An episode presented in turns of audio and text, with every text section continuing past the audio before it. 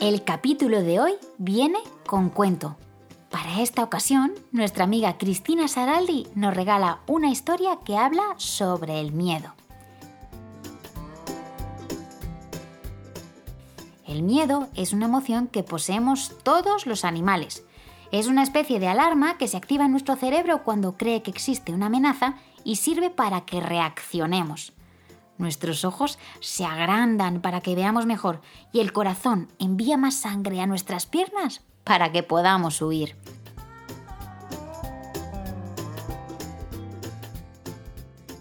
El cuento que nos va a contar Cristina se titula Yo mataré monstruos por ti, de Santi Balmes. ¿Lo conoces? ¿Te apetece escucharlo? Pues aquí va.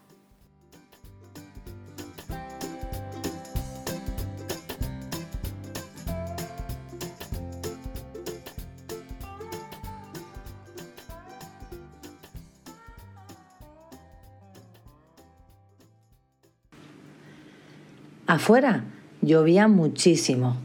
Martina tenía miedo porque había llegado la noche. Cuando salía la luna, Martina sabía que la mandarían a la cama. Y luego sus padres irían a su habitación y se dormirían. Incluso la televisión se callaría y empezarían todos a roncar. Todos, menos ella. Y nadie, menos ella, escuchaba al monstruo. Martina estaba convencida de que por debajo de su habitación había una civilización enorme de monstruos que vivían cabeza abajo. Todo el mundo, pensaba Martina, tenía un reflejo al revés, así, debajo, en el mundo de monstruos. Todo el mundo y también todas las cosas, porque tenían ese reflejo monstruoso. A veces a veces Martina tenía pesadillas en las que todos los monstruos saltaban a la vez. Ay, si eso pasaba, pensaba un monstruo. Hundirían nuestro suelo y nos darían un susto muy grande, súper enorme. Aquella noche, aquella noche Martina no podía dormir. Temía que si dejaba caer el brazo de la cama, el monstruo haría un agujero, lo agarraría con fuerza y quizás se la llevaría a su mundo, donde tendría que aprender a vivir cabeza abajo. Y quizás Martina tendría que luchar al lado de los monstruos contra las personas, saltando sin parar junto a ellos. Ay. Tenía tanto miedo que se quedó muy quieta en la cama Intentó que ninguna parte de su cuerpo, sobre todo sus pies o sus brazos, quedara fuera de la sábana y llamó a su padre. Papá, papá, ¿cómo serán los monstruos de grandes? Yo, en comparación a una hormiga, soy una gigante, pero ¿y si el monstruo fuera tan grande como tú, qué podría hacer yo? Llamarme, le dijo su papá. Escúchame, yo mataré monstruos por ti. ¿Cómo? Dándote una idea para que no tengas miedo, Martina. El tamaño de los monstruos dependerá del miedo que les tengas. Si te sientes valiente, verás el monstruo pequeño y cobarde. Y aquella noche, sin que se diera cuenta, Martina dio un largo bostezo y le llegó el sueño. Entonces, Martina soñó, y soñó con una niña monstrua, que estaba recubierta de pelo rosa y era bastante rechonchita. La niña monstrua se llamaba Anitram. Afuera, en el mundo de los monstruos también llovía y lo hacía a cántaros. Anitram tenía miedo. Había llegado la noche. Cuando salía la luna, Anitram sabía que la mandarían a la cama. Luego sus padres monstruos se irían a su habitación y dormirían con aquellos ronquidos de monstruo. Incluso la televisión monstruosa de pelo rosado se callaría y empezaría a roncar. Nadie, menos ella, escuchaba a la humana. Anitram estaba convencida de que en la otra cara del suelo había una civilización de humanos. Caminaban cabeza abajo. Todo lo que ella conocía tenía su reflejo al revés. Las calles rosas del mundo monstruo, las casas peludas y los árboles azules, todo tenía su reflejo del revés. Había tantos humanos como monstruos, así que en caso de pelea la batalla sería muy igualada, aunque los monstruos tuvieran las pistolas de fresa y los lápices gigantes para defenderse. Anitram también tenía un reflejo al revés. Por debajo de su cama imaginaba a una niña humana. Y tenía su misma edad.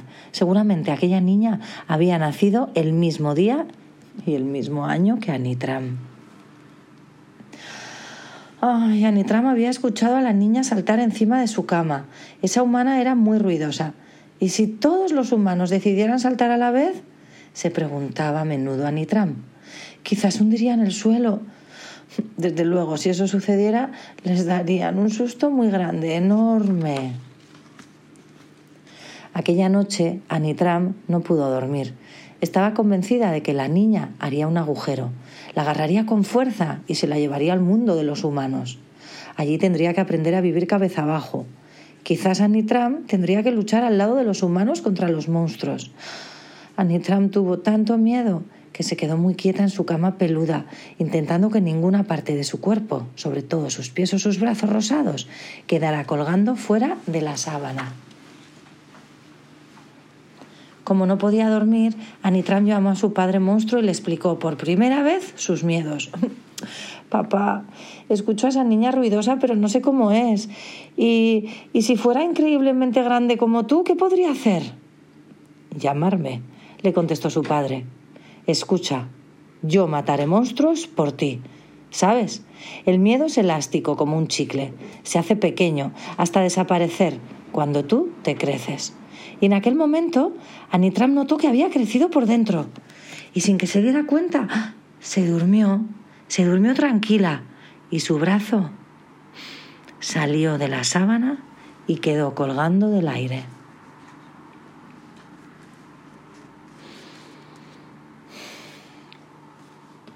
Esa noche lo mismo le pasó a Martina.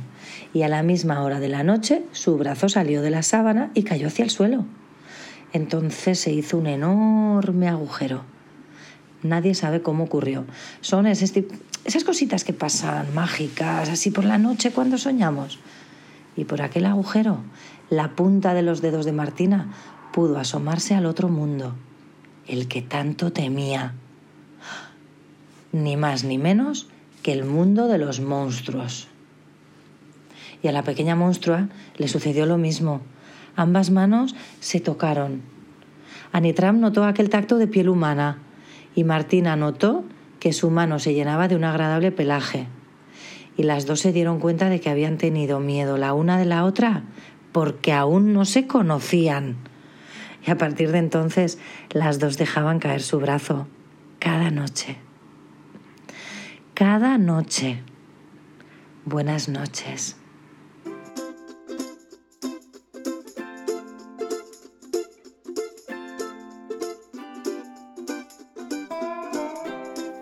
Muchas gracias, Chris. Nos ha encantado.